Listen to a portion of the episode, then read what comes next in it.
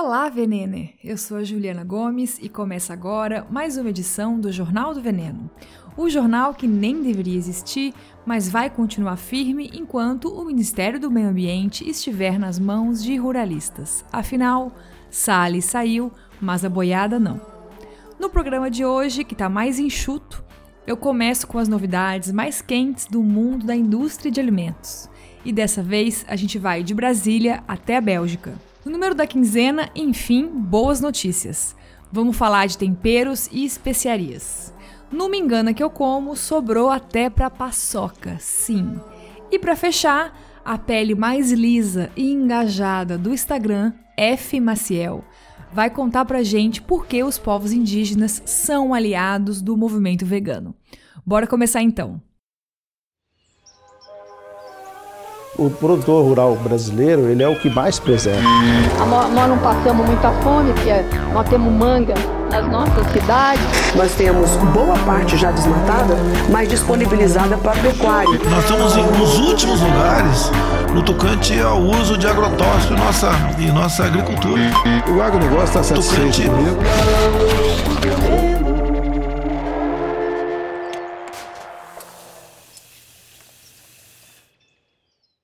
Ulrich Brand costuma falar, ironicamente, do direito humano ao Spinetzel.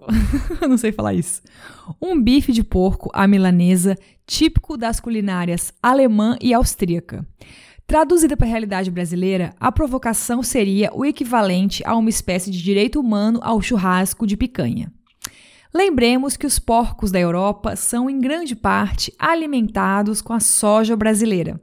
Ou seja, a manutenção e garantia do direito ao Schnitzel alemão depende do agronegócio brasileiro e do Cerrado e da Amazônia. Quantos hábitos cotidianos tão arraigados e constitutivos do modo de vida imperial nos países desenvolvidos, tais como o consumo de café, chá, banana, açúcar, chocolate, tabaco, todos os produtos originários do comércio colonial, a fast fashion calcada nas monoculturas de algodão e uso de água, nos países tropicais, o pujante setor de entregas e comércio eletrônico que depende massivamente de celulose para embalagens e os milhões de hectares de monoculturas de eucalipto e água nos países desenvolvidos a prover essas matérias-primas? Isso que eu li agora é um trecho do livro Modo de Vida Imperial Dois pontos. Sobre a exploração de seres humanos e da natureza no capitalismo global é um livro que a Editora Elefante acabou de lançar, lançou esse ano, né? Eu comecei a ler agora.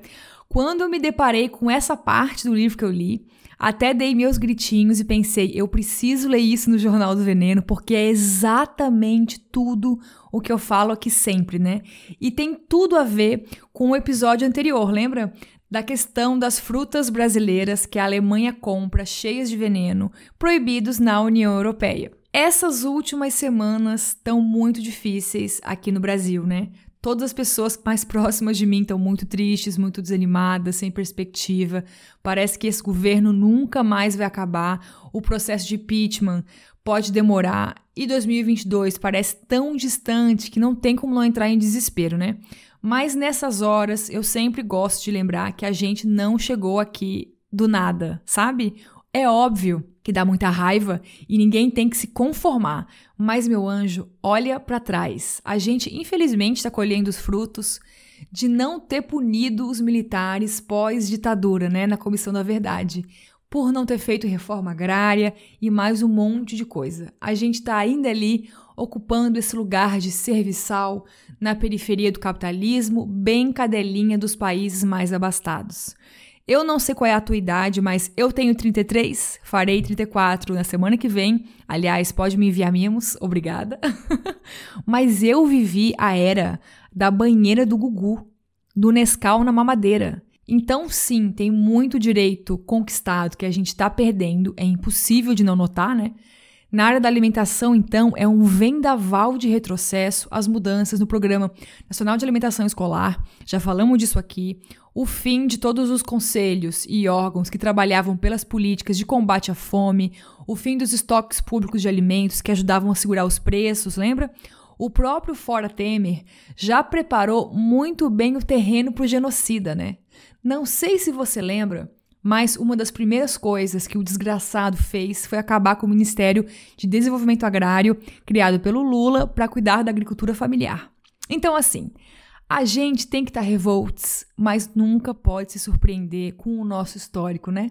Nascer no sul global, não sendo cria de bilionários, vai ser isso, gente. É luta atrás de luta, nada vai ser fácil, nada vai ser rápido, infelizmente. Mas deixa eu dar uns avisos aqui antes de entrar no lance do Salles. Esse episódio tá mais curto, porque eu perdi o meu avô faz uma semana, não foi coronga, foi câncer, e os últimos dias dele foram muito sofridos. Ainda estou no processo de digerir essa perda, né? Porque a gente era super próximo. Então eu fiquei bastante tempo fora do Instagram nos últimos dias. Até pensei em adiar esse episódio aqui, mas preferi dar uma encurtada e também ocupar um pouco a minha cabeça, sabe? Então vamos lá. Obrigada pela compreensão. Então eu não estarei dando risadinha neste episódio. E ele não tá muito pesado também não, viu? Dei uma aliviada aqui. Ainda sobre o episódio passado, eu recebi umas mensagens puxando a minha orelha por não ter problematizado o nome pão francês. Mas é isso, gente, não dá para questionar tudo 100% do tempo, né? Senão a gente não respira. Batata inglesa e pão francês são dois nomes de alimentos que eu joguei a toalha, arreguei mesmo, mas pimenta do reino eu não falo mais, viu? Eu só falo pimenta preta por aqui porque chega de exaltar colonizador.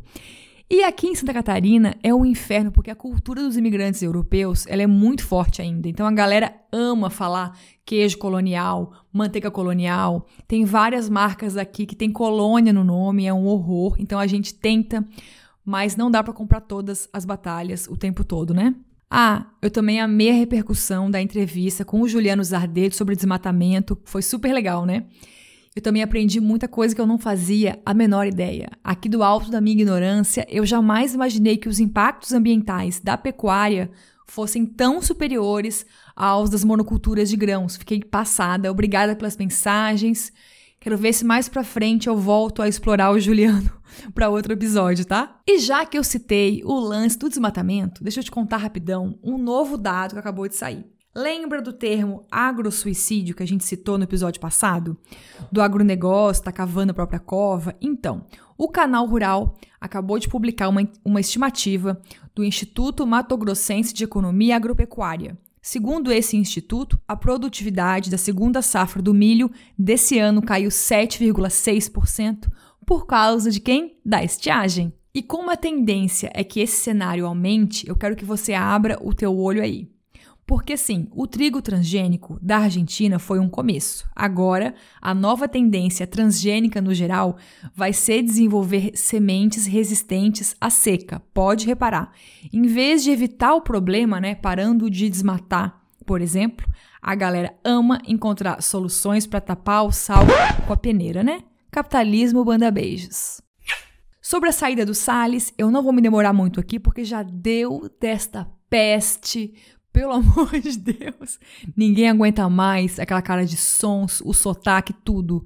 Mas deixa eu observar umas coisinhas aqui, porque eu estou observadora hoje. Primeiro, o Ricardo Salles foi de longe o ministro mais competente do Bozoliro. Nem o Afunda Guedes, nem aquele da educação, ninguém entregou tanto aquilo que prometeu quanto o Salles. Foi bizarro e a partir do momento que ele passou a incomodar mais do que entregar, ele foi descartado, né? E uma pessoa como Salles é muito fácil de substituir, porque ele não é técnico na área, não é militar, não é fazendeiro, não é político de carreira e nem era unanimidade entre o agronegócio, viu? Tem muita gente dentro do agro que sempre achou Salles queima filme, descarado demais, que ele ia queimar o Brasil no exterior. E o sem vergonha só foi escolhido para desmontar mesmo o Ministério do Meio Ambiente, né? E abrir a porteira para a boiada do Ministério da Agricultura passar. Falando nisso, todo o projeto de governo do Salles é a cara do projeto ambiental da ditadura, né? É impressionante a semelhança. Mas acabar com a fiscalização e abrir a porteira, qualquer um pode fazer. Tanto que ele saiu e já entrou outro cara da equipe dele mesmo, um ruralista chamado Joaquim Leite, que trabalhava na Secretaria da Amazônia e Serviços Ambientais, também no Ministério do Meio Ambiente. Dizem por aí que o Joaquim tem um perfil bem diferente do Salles, é mais discreto, não gosta de aparecer e circula bem entre vários ambientes. Então o Joaquim é perfeito para o atual momento, né, para passar essa boiada sem chamar muita atenção.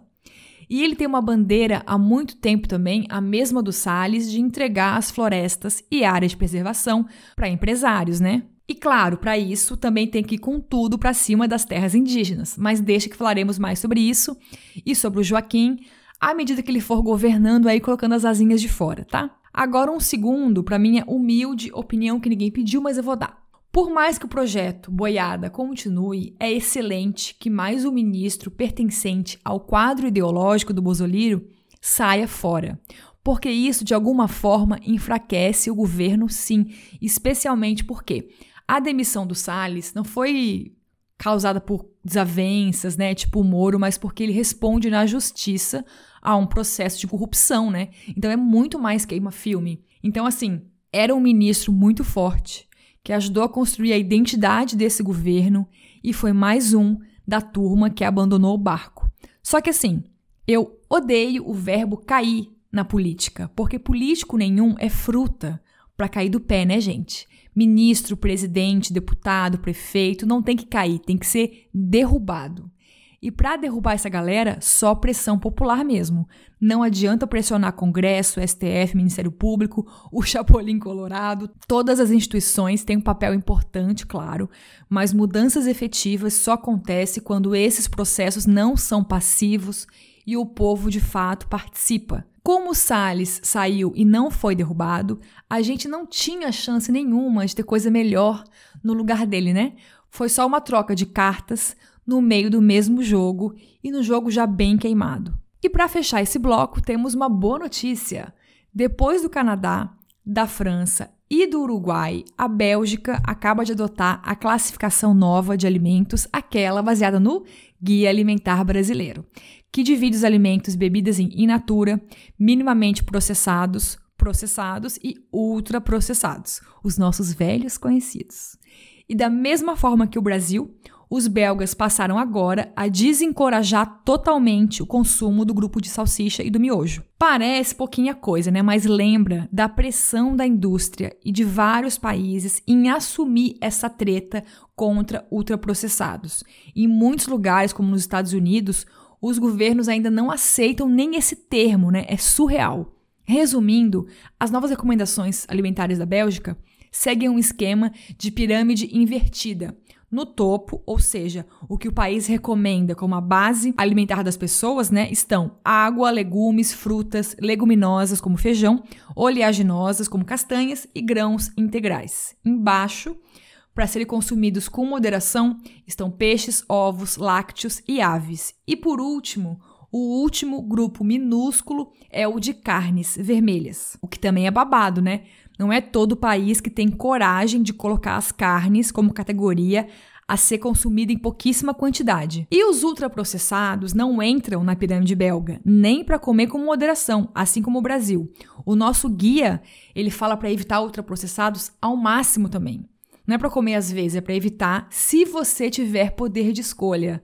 Sempre gosto de lembrar disso porque estamos no país onde a fome está crescendo, dos desertos alimentares, é muito complicado. De acordo com o instituto que desenvolveu esse modelo alimentar belga, baseado no nosso, eles consideram ultraprocessados a mesma coisa que a gente: bebidas açucaradas, como refrigerantes e energéticos, chocolates, bolos, biscoitos, fast food, caldos à base de sal e carnes processadas, tipo salame e presunto. Outra coisa que eu também achei super legal e que é tão urgente nos dias de hoje é que essas recomendações da Bélgica não citam só a questão da saúde humana, eles falam também na saúde planetária. O site com as informações que estão em holandês, obrigada Google Tradutor, destaca que toda a cadeia produtiva de ultraprocessados, incluindo os resíduos que eles geram, tem um impacto ambiental gigantesco. Então, pela quadragésima vez, porque eu vou ser repetitiva sim, é por isso que eu não aplaudo nenhum desses ultraprocessados vegetais que muita gente ama, tipo maionese Hellmann's vegana, iogurte Brown, hambúrguer do futuro e afins. Porque não adianta não comer o bicho se a gente está destruindo o planeta onde eles vivem, né? E agora uma fofoca só entre nós, já que o assunto é Bélgica. Eu sou doida por cerveja não bebo mais em grande quantidade e muita frequência, porque desde porque depois dos 30 a ressaca é tipo quase uma falência múltipla de órgãos. Mas uma das viagens dos meus sonhos é fazer uma tour pelas cervejarias trapistas, né, no interior da Bélgica. Imagina quanto deve custar uma cerveja dessa em euro. Imagina com um euro mil reais. Mas deixa a podcaster sonhar, não é mesmo? É isso.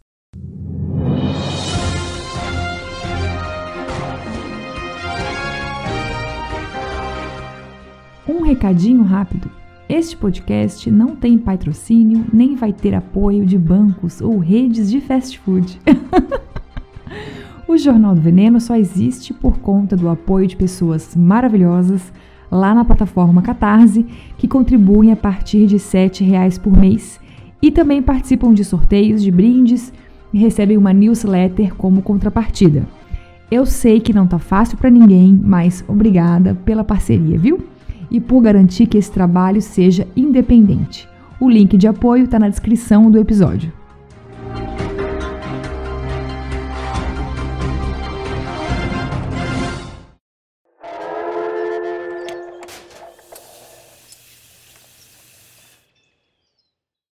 Número da quinzena de hoje é 69%. E não é nada catastrófico porque a gente merece este respiro.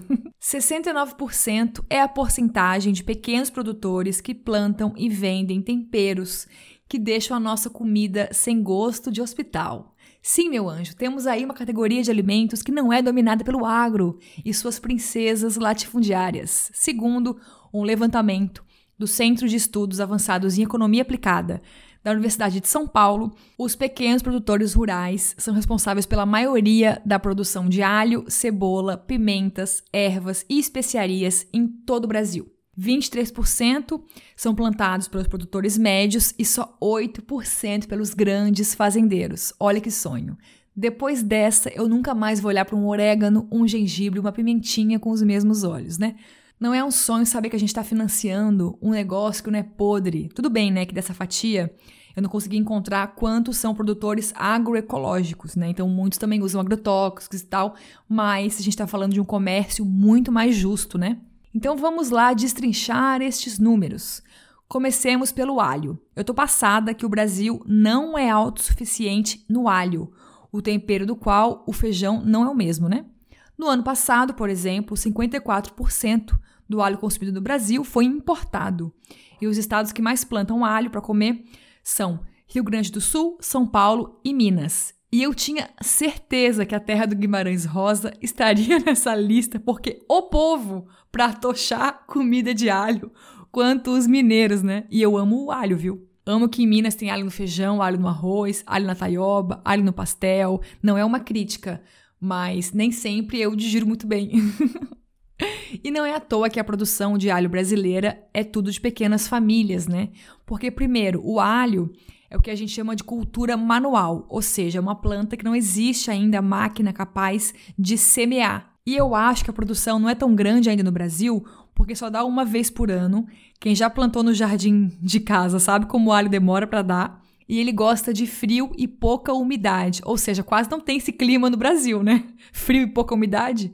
Tanto que já existe produção em outros estados do sul e do sudeste, mas aí os produtores usam câmaras frias para plantar, o que encarece a produção, né? O cenário das pimentas é bem parecido com o do alho, porque ainda não existem máquinas para plantar e colher variedades de pimenta. A produção é bem manual e fica com a agricultura familiar também. A diferença é que além de vender para a gente comer em casa, as famílias que produzem pimenta também vendem para a indústria, para fazer molhos, conservas e tal, né? O consumo médio de pimenta no Brasil é de 0,5 grama por dia, mas a gente sabe que a Bahia deve puxar muito esse número, né? Aqui no sul, onde habito, a gente não tem esse hábito de cozinhar com pimenta fresca. A gente usa muito molho, né, caseiro ou pronto tal. Mas abrir a pimentinha e colocar na comida para cozinhar mesmo, a gente não tem esse hábito para minha tristeza, pois amo. Cebola, o Brasil produz horrores, basicamente todas as regiões do país, apesar de que o norte tem muito menos. Quem mais produz é a minha terra, com licença. Inclusive, eu tenho um parente distante que produz cebola, mas deixa quieto porque é bolsominion raiz. Não quero falar sobre isso. Mesmo assim, o Brasil também não é autossuficiente em cebola. A gente costuma importar de 25% a 15%. É do que a gente consome todos os anos. Bem menos do que alho, pelo menos, né? E sobre as ervas aromáticas, frescas ou secas, como hortelã, cheiro verde, manjericão e as especiarias, como cravo e canela, a maior parte da produção também está nas mãos da agricultura familiar. Aliás, não sei se você sabe, mas tem uma diferença entre ervas e especiarias, né? As ervas vêm das folhas das plantas e as especiarias vêm de outras partes aromáticas, como raiz, no caso do gengibre, da cúrcuma, ou da casca, dos frutos, das sementes. O sonho da minha vida é que o Brasil produza cardamomo para poder baixar esse preço, porque agora na pandemia o preço do cardamomo tá quase mil reais o quilo, tá bizarro, porque ele é comprado em dólar, né? Triste. E para mim, essa é a planta mais cheirosa do mundo. Ela fica perfeita com café. Mais um saquinho com três baguinhas tá quase 30 reais, tá ridículo. E para fechar, minha gente, não esqueça que existem milhões de especiarias nacionais que a gente não conhece porque o nosso sistema alimentar é ridículo e colonizado. Ninguém aqui tem que se matar atrás de baunilha de Madagascar a 50 reais a fava, porque nós somos o país do cumaru, que se pode comprar pela internet. Tem muitos lugares já que vendem. É bem fácil achar um pacotinho com alguns gramas e custa bem menos que baunilha e tem um sabor bem semelhante. Mas na hora de usar, ele não é uma fava, né, que você abre e raspa. O cumaru a gente rala na comida como se fosse noz moscada, sabe? Com aquele mini ralador de cozinha. E dura horrores. Eu sempre faço bolo com cumaru, coloco no mingau, na canjica, é um sonho. E outra especiaria que é 100% nossa é a puxuri, que também se rala como cumaru e noz moscada e dá para comprar em vários empórios na internet. Eu comprei a minha, eu acho que na loja online Flor de Jambu, acho que é R$ reais o pacotinho e não é publi, tá? Estou aqui na amizade divulgando a loja. Eu já desisti de ser rica, gente, na vida de blogueira, tá? e podcaster.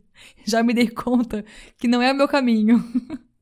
a puxuri tem um cheiro que lembra mais uma noz moscada com um cravo, assim, mas eu acho uma delícia. Enfim, tem mil especiarias nacionais, também tem a priprioca, que eu não sei usar direito, tem a amburana, a imbiriba. Então, meu amor, se tiver condições, dê uma exploradinha aí para deixar a comidinha mais perfumada, mais saborosa, porque ninguém merece comida sem gosto, né? E além dos mil temperos, não esquece de colocar sempre um elemento de acidez no prato para exaltar os sabores. Pode ser uma colherzinha de vinagre no feijão na hora de cozinhar e temperar, um limãozinho espremido em cima de um legume, de uma salada. Pode confiar, a comida vai ficar 90 vezes mais gostosa e você nem vai lembrar que existe realçador de sabor artificial.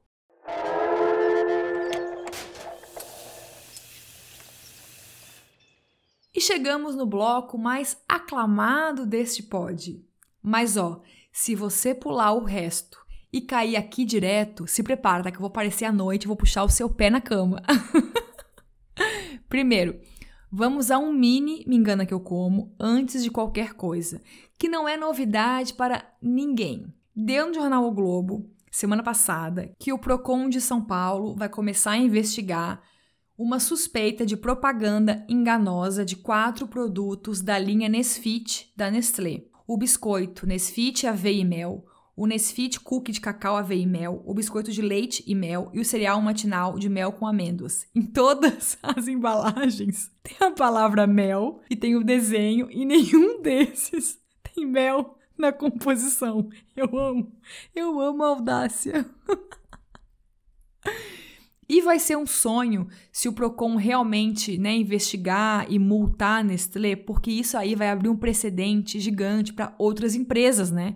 Porque isso é muito comum, a gente sabe muito disso há muito tempo. Tá aí o caso do Tang com a sua aquele comercial enganoso, né, que tinha fruta naquele pozinho. Eu já falei aqui 88 vezes, é inaceitável que mais da metade dos alimentos do mercado sejam enganação pura. É iogurte e sorvete de morango sem morango, é salgadinho de queijo sem queijo, é bolo de chocolate sem cacau. Eu acho que de todos os setores do mercado, acho que a parte de biscoito, salgadinho e sorvete é a pior mesmo de tanta enganação. Ah, uma coisinha importante rapidinho. Essa denúncia foi encaminhada ao Procon pelo Observatório de Publicidade de Alimentos do Instituto Brasileiro de Defesa do Consumidor, o IDEC. E qualquer pessoa pode ir lá no site do OPA e denunciar qualquer propaganda que achar abusiva ou enganosa, tá? Eu já denunciei várias vezes. É só ir no www.publicidadedealimentos.org.br e vamos, enfim, ao Me Engana Que Eu Como oficial de hoje, que me deixa, olha, o produto emparedado da vez vai ser a coitada da paçoca. E me dói muito porque não era para ela estar aqui, não é mesmo? E vamos do começo. A paçoca foi inventada pelos povos originários e era uma mistura inicialmente, né, de carne seca com farinha de mandioca. Tanto que a palavra paçoca quer dizer esmagar com as mãos. Na época do Brasil colônia, os tropeiros descobriram a paçoca e acharam um negócio maravilhoso, porque, né, dura muitos dias e você pode levar em longas viagens. Aqui no sul, essa paçoca de carne também leva pinhão adicionado, né, e em muitos lugares do Brasil virou um quitute de festejos de São João. Mas não é dessa paçoquinha que vamos falar hoje, é a de amendoim. Mas eu quis trazer isso aqui para a gente entender que paçoca não é um alimento, é uma técnica, entende? E a paçoquinha de amendoim foi para mim um dos doces tradicionais brasileiros mais honestos. Ainda é, né? Um pouco coitada. É sempre muito barato e de comer na rua, né? Eu sempre pude comprar pouquinha paçoca em casa. Eu comia mais na rua, no terminal de ônibus, ah, em venda, né? Em empórios e tal, em restaurante, na hora de pagar a conta. Você pega ali uma paçoquinha para comer de sobremesa, enfim. Nunca teve esse lance gourmet, cafona de torta de três leites, banoffee, afins, né? É um doce que está em outra instância, é mais popular mesmo. E tem mais, nunca teve enganação na embalagem de paçoca. Sempre foi amendoim, açúcar, farinha de mandioca ou não e sal, só. Ou seja, a gente está falando de um alimento processado apenas, que pode ser consumido de boa, mas sem exageros. Muita gente faz em casa, sim, e a paçoquinha de pilão é muito mais gostosa. Eu tentei fazer aqui em casa, mas eu não consegui deixar ela mais firme, sabe? Ela ficou muito farelenta. E tem umas marcas que também usam açúcar mascavo em vez do refinado, que fica muito gostoso. Tem um gostinho de casa de vó. Outra coisa que eu amo na paçoca: o açúcar é o segundo ingrediente, ou seja, não é um doce enjoativo, melado, sabe? Ao contrário de cocada e pé de moleque, que também são doces populares, a cara do Brasil e honestos, mas tem muito mais açúcar, né? Até para dar o ponto do doce, de fato. Ah, e só um adendo rapidinho. Tu sabes do lance da certificação do amendoim, né? Sempre que for comprar qualquer coisa de amendoim industrializada, procura o selo Pro Amendoim, dado pela Associação Brasileira de Indústria de Chocolate, Cacau, Amendoim, Balas e Derivados, a ABCAB. Desde 2002, ela faz isso. Esse selo existe porque é muito comum que produtos à base de amendoim estejam contaminados pela aflatoxina, que é uma substância tóxica produzida por fungos em nozes e outras oleaginosas, mas especialmente no amendoim. E elas podem causar várias doenças se ingeridas em grande quantidade. Por isso, infelizmente, a gente tem que evitar de comprar amendoim a granel, então sempre embalado e de preferência com esse selo Pro Amendoim. Agora, eu nunca vi essa certificação em empresas pequenas ou na agricultura familiar. Na feira que eu frequento, vende amendoim agroecológico, mas não tem esse selo, então eu sempre monitoro se o cheiro tá fresco e tal. E não como esse puro, eu sempre cozinho e faço depois patê ou algum creme. Agora voltemos à paçoca. Tudo estava às mil maravilhas até pouco tempo atrás. Até a indústria começar a despejar outros ingredientes na paçoca ou criar produtos sabor paçoca, tipo chocolate e sorvete. E aí também veio a grande, a bela, a linda, a inesquecível indústria fit proteica para encher a gente de vergonha alheia e enganação. Não sei se você reparou, mas já existe paçoca zero e paçoca diet. As duas têm listas de ingredientes tenebrosas que já transformam a paçoca em um doce ultra processado nesses dois casos. Olha só a lista de ingredientes da paçoca diet. Ela leva amendoim, maltodextrina, fruto oligosacarídeo, sal, edulcorante, sorbitol, sucralose e acesulfa... Ai, meu Deus. Acesulfâmica. E, gente, lembrando, pessoas diabéticas têm restrição de açúcar, claro. Muitas vezes, no entanto, não precisa cortar totalmente se tiver acompanhamento nutricional e médico, tá? Então, não vá se entupir de coisas diets sem orientação direitinho antes beleza? E a última novidade da indústria foi inventar a paçoca proteica. Diversas marcas já lançaram a sua versão com soro de leite, o whey protein, aquele que eu amo e sempre elogio aqui. E aí, claro, a paçoca proteica já é um alimento ultraprocessado. Me diz por quê? Por que Deus que a gente tem que colocar o whey protein em tudo? Que inferno essa cafonice, gente. Eu não aguento mais. E a Santa Helena, dona da Paçoquita, né, que é a marca mais famosa de paçoca, agora criou a Paçoquita Sport, que é uma mistura de paçoca diet, mesma lista de ingredientes da Paçoquita diet, só que com whey protein e aroma artificial de creme. Então, assim, por que diabos uma pessoa que pratica esporte vai deixar de comer um produto maravilhoso, a paçoquinha tradicional, rica em energia, não tem excesso de açúcar, tem vários nutrientes do amendoim, não tem aditivo químico nenhum, para se entupir de aditivo químico nessa versão paçoquita esporte? E pior, é que eu já vislumbro um monte de gente amando, porque sempre existem, né, nutris, fitness, blogueiras do jejum e afins. Então eu te pergunto, até quando a gente vai enganar as pessoas dizendo que versões ultraprocessadas de qualquer coisa são saudáveis. É isso que mais me incomoda em ultraprocessados, são esses que pagam de saudável. E logo a paçoquinha que é um docinho tão perfeito, gente. Olha, para mim, vou dar uma opinião polêmica aqui. Para mim, a proteína mania tá nos moldes de enganação da cloroquina mania, sabe? Ou lavagem cerebral bem feita. Então o Ministério do Jornal do Veneno adverte: só consuma qualquer coisa com adição de proteína em pó se você tiver orientação para isso e de um profissional da saúde responsável, atualizado. Não é sempre que encontramos, não é mesmo? Mas eles existem. É isto.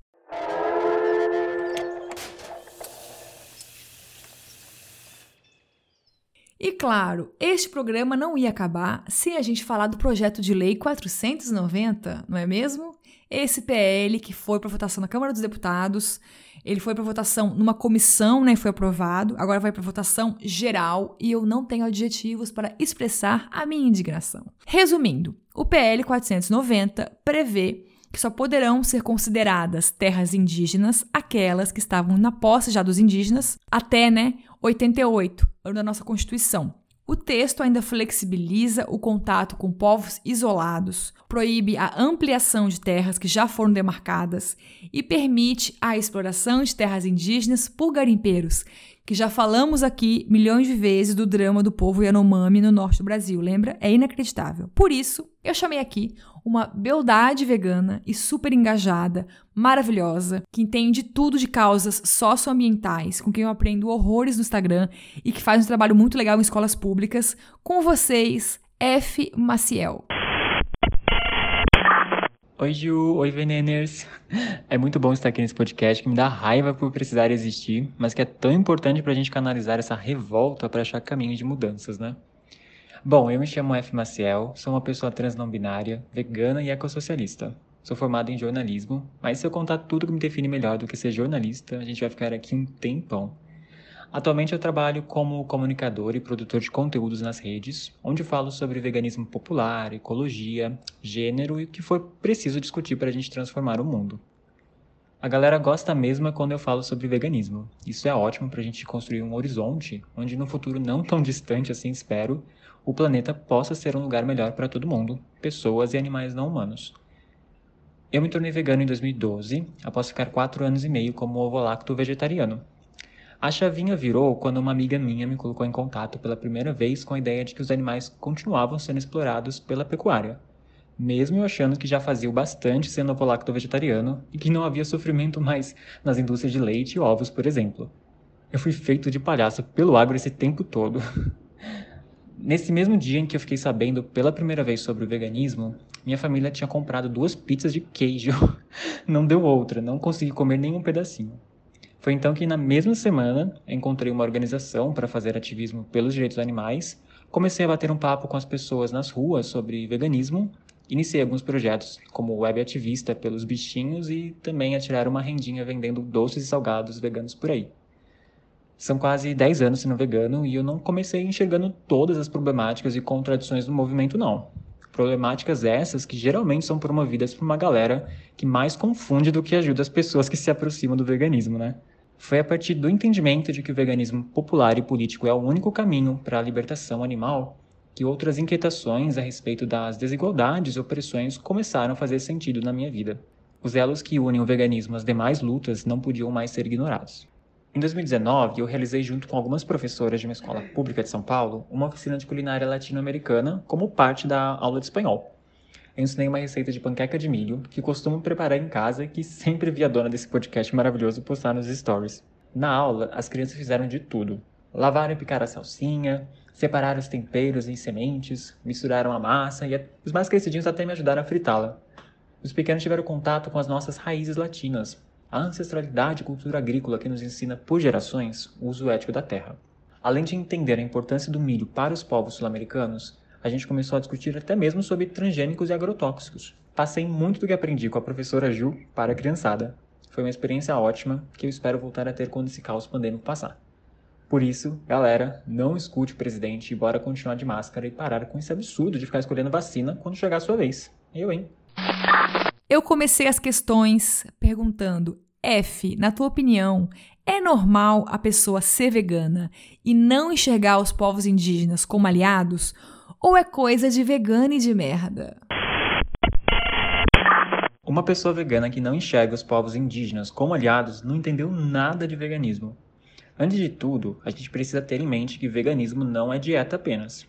Existe um forte interesse em tornar o movimento em estilo de vida ou algo parecido deixando os fundamentos da luta pelos direitos animais em segundo plano. Associada a essa desinformação, que é promovida propositalmente para que a gente não questione a forma como consumimos e produzimos alimentos, essa ideia de despolitização do veganismo gera a cooptação do movimento pelo sistema de consumo. Em outras palavras, é um conjunto de estratégias que grandes empresas utilizam para ganhar mais dinheiro de um nicho específico, no caso de quem não consome carnes e derivados de animais. Essas empresas pouco se importam em acabar com a exploração animal, porque elas lucram com isso. E não é pouco dinheiro não, viu? Agora, é preciso lembrar que grandes empresas de alimentos de proteína animal e que também vendem produtos vegetais não andam só.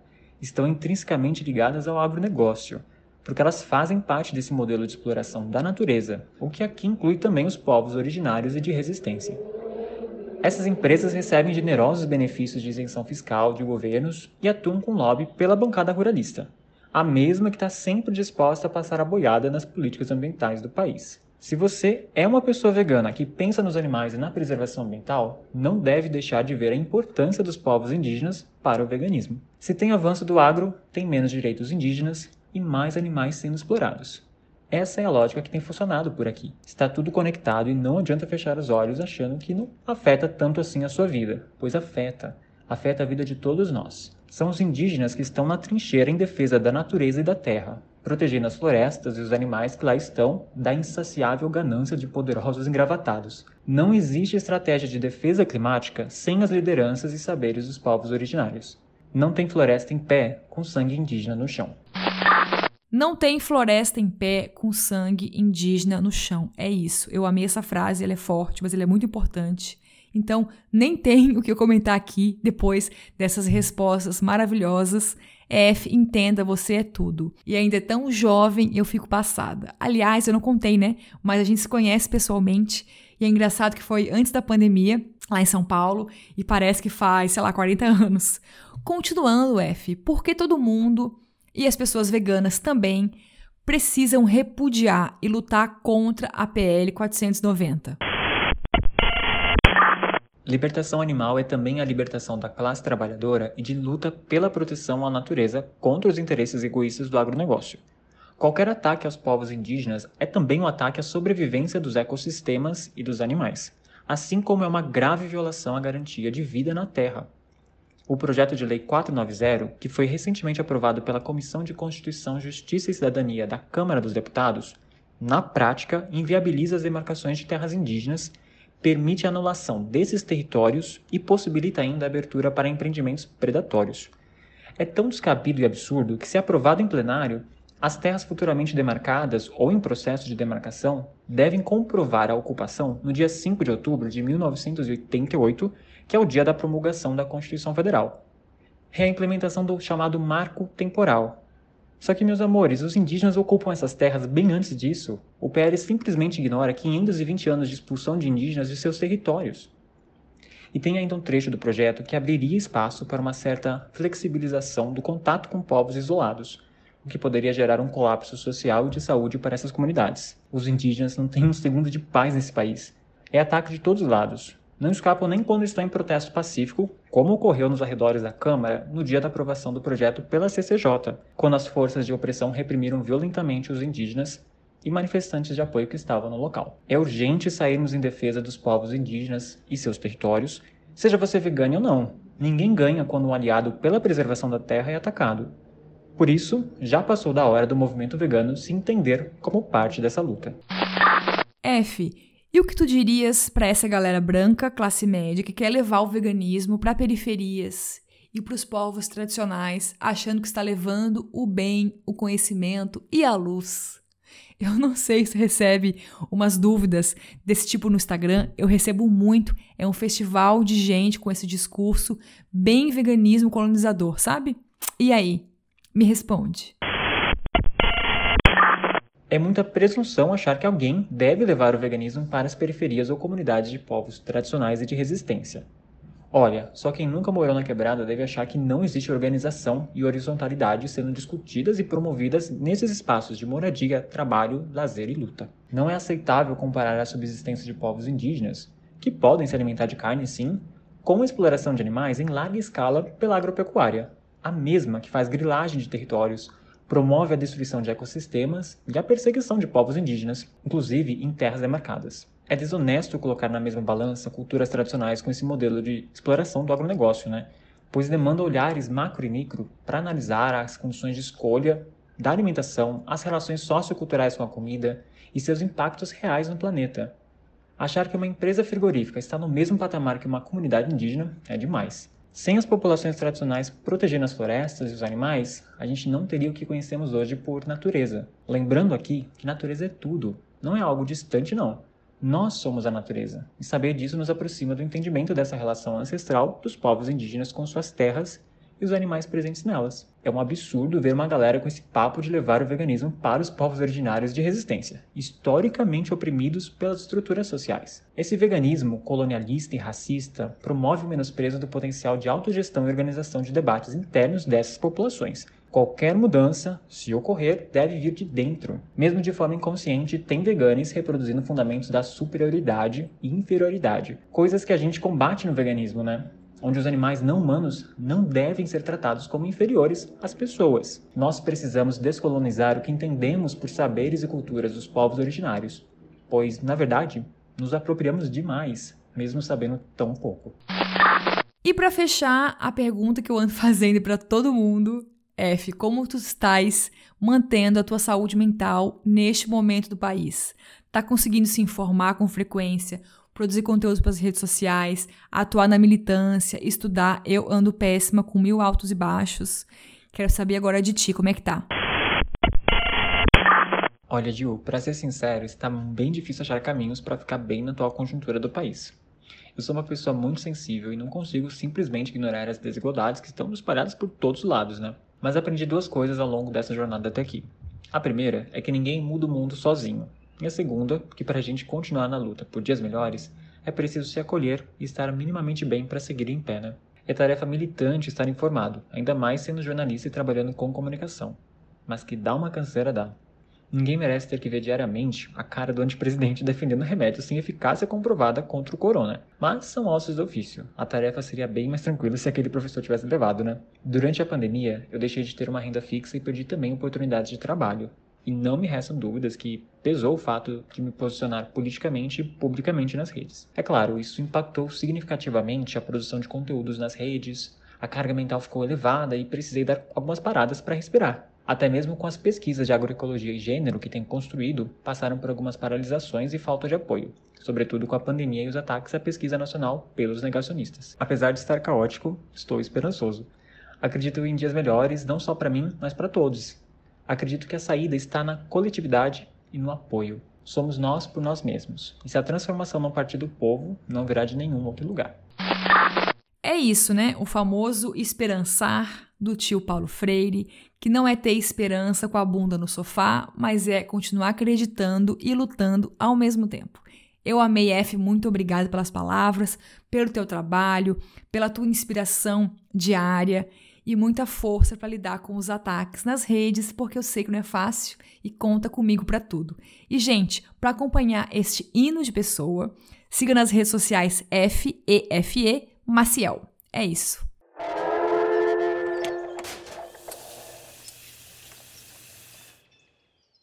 E fechamos por hoje. Obrigada a você que ouviu até aqui, mesmo sabendo que nem sempre este podcast é um mar de rosas, não é mesmo?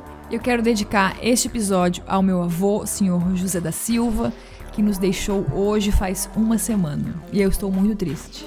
Quem editou este episódio foi o Lúcio Carlos, a vinheta é do artista Gu e a arte do Vitor Vemura.